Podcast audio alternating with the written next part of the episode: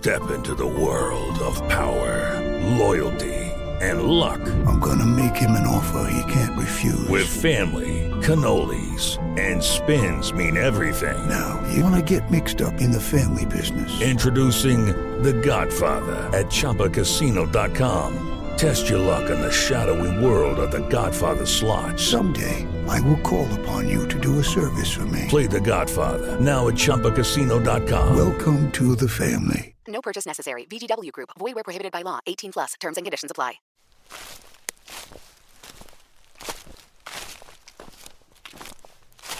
Ok, já estamos no mês de outubro. Como aprendemos na escola, aqui no hemisfério norte as estações são muito bem definidas. E com a virada do mês, o outono começou para valer na Inglaterra. As ruas já estão ficando cheias de folhas secas, as árvores cada vez mais carecas, por assim dizer. A temperatura também está caindo. O que não aprendemos na escola, no entanto, é que o humor das pessoas por aqui também muda bastante com as viradas de estação. Em Londres, especificamente, dá para notar essa mudança andando pelas ruas. Os moradores da capital britânica têm o estranho hábito de evitar o contato dos olhos. E durante o outono, as cabeças vão ficando mais baixas ainda, as fisionomias mais sisudas, os passos mais apressados.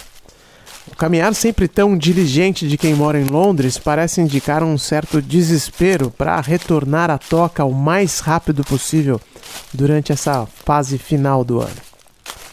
Até os esquilos que existem aos montes nessa cidade parecem mais afetados em suas tarefas diárias.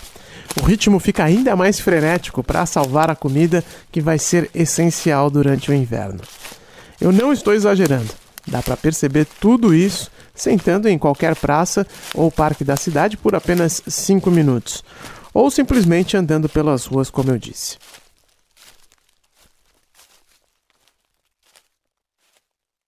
Esse movimento todo já começou. Só que o outono dessa vez vai ser um pouco mais carrancudo que o habitual. Você sabe o porquê, claro. O coronavírus voltou com força por aqui. Uma força que é relativa, comparando com o Brasil, ainda não é muito. Mas desculpem a insistência, a nossa terra não é referência quando o assunto é pandemia. Quer dizer, até é, né? Referência do que não fazer. Mas enfim, voltando para Londres, a sensação geral é de que um novo lockdown está muito perto. Talvez não seja tão rigoroso quanto o que ocorreu em abril e maio. Ainda assim, os britânicos estão recebendo pílulas diárias de pessimismo em relação ao andar da carruagem. Esse Natal será mais triste, isso é fato. A vida não vai voltar ao dito normal tão cedo. A mudança na estação é apenas a deixa que a Inglaterra precisava para voltar a ficar em casa por mais tempo. Quem sai à rua finalmente está aprendendo que é fundamental utilizar máscara.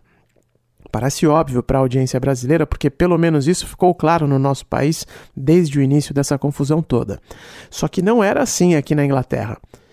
O choque de realidade acordou a população para esse item básico de proteção na pandemia. E assim como nós brasileiros, os britânicos estão começando a ficar um tanto quanto paranoicos com as máscaras faciais.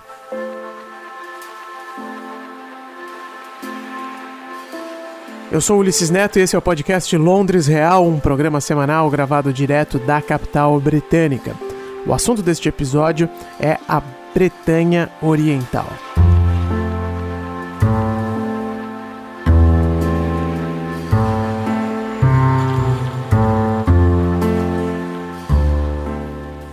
Na semana passada eu fui até o depósito do Correio Real aqui do meu bairro buscar uma encomenda.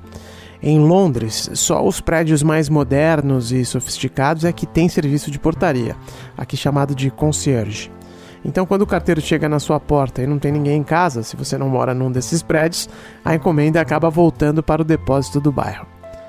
No momento em que eu entrei no pequeno escritório aqui de East Finchley, que é literalmente uma salinha com porta para a rua, eu me lembrei que estava sem máscara.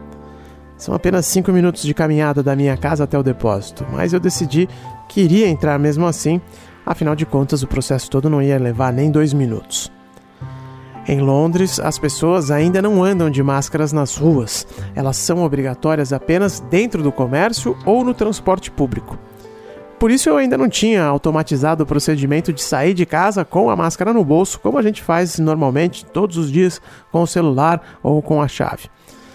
Só que, para minha surpresa, o funcionário do Royal Mail não estava muito disposto a deixar a minha desatenção passar batida, não.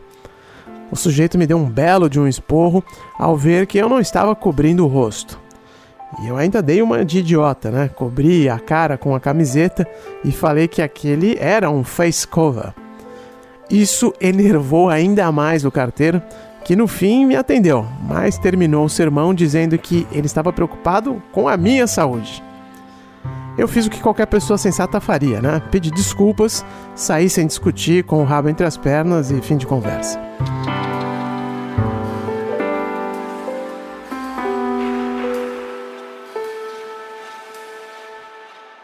Infelizmente, a conversa não terminou ali como eu imaginava, porque eu ainda fiquei remoendo aquela situação por alguns dias. É claro que eu estava errado, isso não se discute. O que me incomodou demais foi o tom do funcionário. A fala dele se dizendo preocupado com a minha saúde. É o que os britânicos chamam de patronizing. Porque o funcionário do Royal Mail poderia muito bem ter dito o seguinte: desculpa, não vou te atender, você está sem máscara. Eu tento ser um sujeito razoável sempre que possível e a minha reação seria simplesmente virar as costas e voltar para casa. Levar um sermão, no entanto, foi algo inesperado. Porque, de novo, a Inglaterra é um país que preza demais pelas liberdades individuais. Cada um cuida do seu, e fim de papo. Vejam, esse é um país em que não existe sequer constituição escrita. Para mim, isso sempre soou bastante romântico, poético até, um símbolo de como estamos falando de uma sociedade madura. Os juízes, os advogados, os cidadãos comuns não precisam de um conjunto de regras formalizadas em um livro único para saber o que é certo e o que é errado. Os entendimentos do passado são as referências do futuro. E o jogo segue dentro de uma ordem lógica impressionante. Vejam, esse é um país em que não existe carteira de identidade. Basta o seu cartão de crédito, por exemplo, para comprovar quem você é. Se o seu nome está ali naquele pedaço de plástico e você está dizendo que ele é seu, já basta para as situações cotidianas. Só que até essa lógica extremamente pragmática da vida britânica está sendo afetada pela pandemia. Os jornais aqui de Londres desta quinta-feira exemplificam bem isso.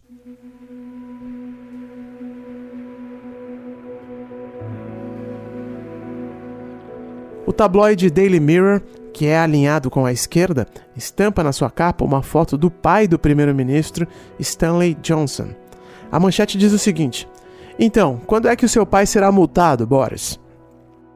Stanley foi flagrado dentro de uma loja sem cobrir o rosto. Ele estava comprando jornais.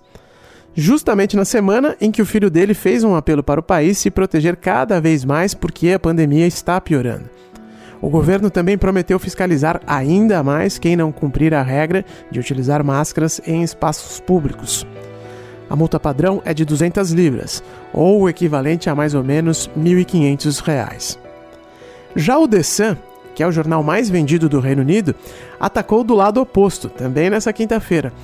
A capa do tabloide tinha uma foto do ex-líder trabalhista Jeremy Corbyn em um jantar na casa de um amigo dele oito pessoas apareciam na imagem, e considerando que havia alguém por trás da câmera, eram no mínimo nove pessoas ali. A manchete dizia o seguinte: sem distanciamento socialista, num trocadilho com a expressão social distance, né, distanciamento social em inglês. Corbyn também poderia ter sido multado em 200 libras porque estava infringindo as regras do país. Cada uma das pessoas no jantar, aliás, poderia ter levado uma multa de 200 libras. Mas convenhamos, isso é assunto para capa de jornal? Tudo isso não te parece uma estupidez sem tamanho?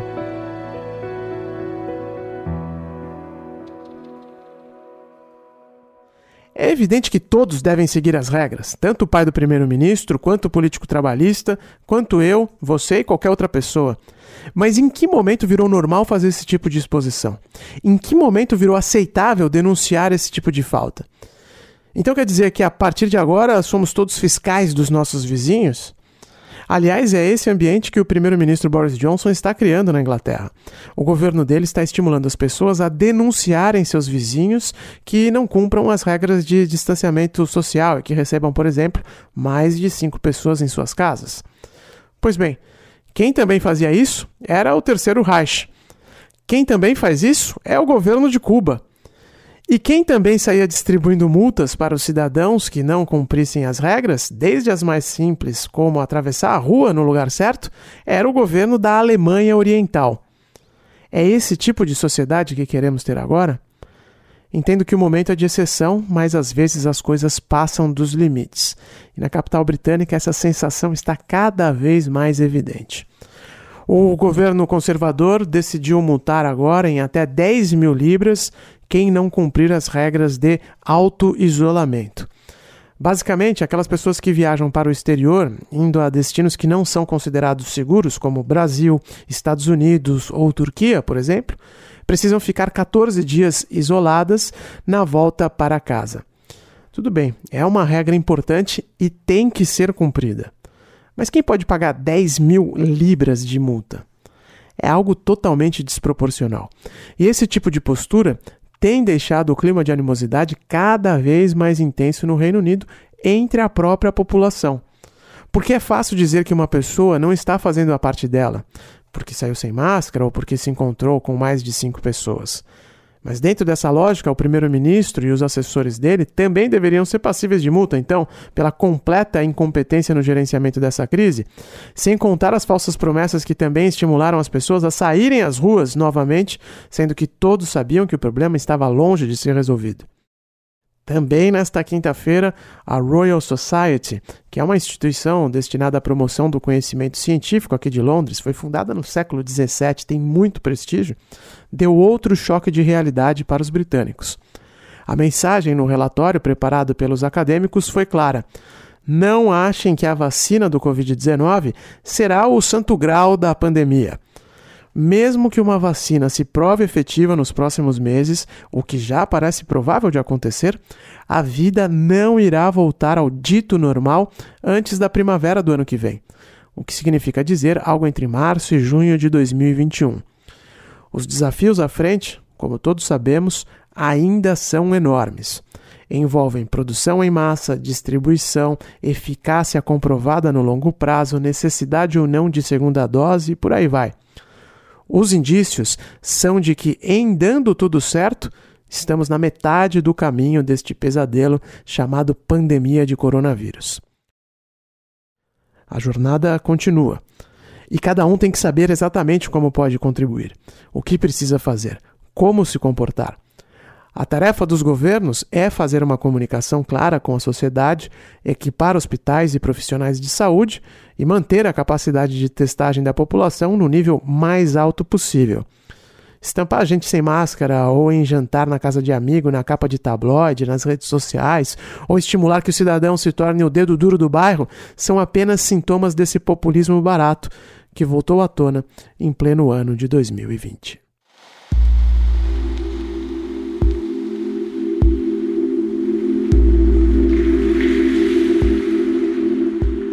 O Londres Real é um podcast semanal da Jovem Pan. Na próxima sexta-feira, eu, Ulisses Neto, volto com outro assunto. Se você quiser saber algo específico da vida aqui na ilha da Dona Elizabeth Regina II, é só me mandar uma mensagem. No Twitter você me encontra no arroba Ulisses Neto e no Instagram no arroba Londres Real. Um abraço, até a semana que vem.